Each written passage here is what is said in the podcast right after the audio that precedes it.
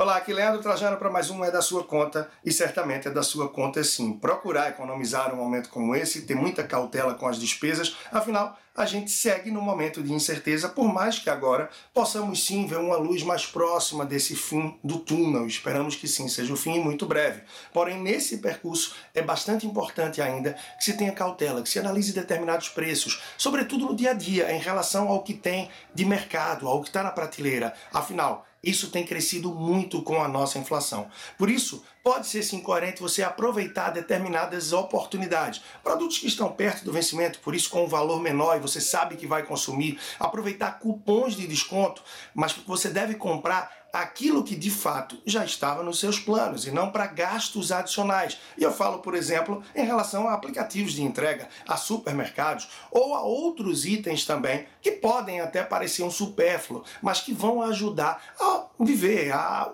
passar esse período de mais reclusão e de isolamento de uma forma menos desafiadora e um pouco mais agradável. Mas procure focar naquilo que realmente é sua necessidade, aquilo que está nos seus planos diante da instabilidade que a gente vive e do momento desafiador quanto à receita do negócio ou do emprego de tantas pessoas com esse momento de pandemia. Por isso, cautela, planejamento, um olhar de longo prazo para que se possa atravessar tudo isso com a maior tranquilidade possível. Leandro Trajano, personal financeiro. Você pode encontrar o meu trabalho, algo mais, através do Instagram do perfil Personal Financeiro. Te espero lá e até a próxima semana.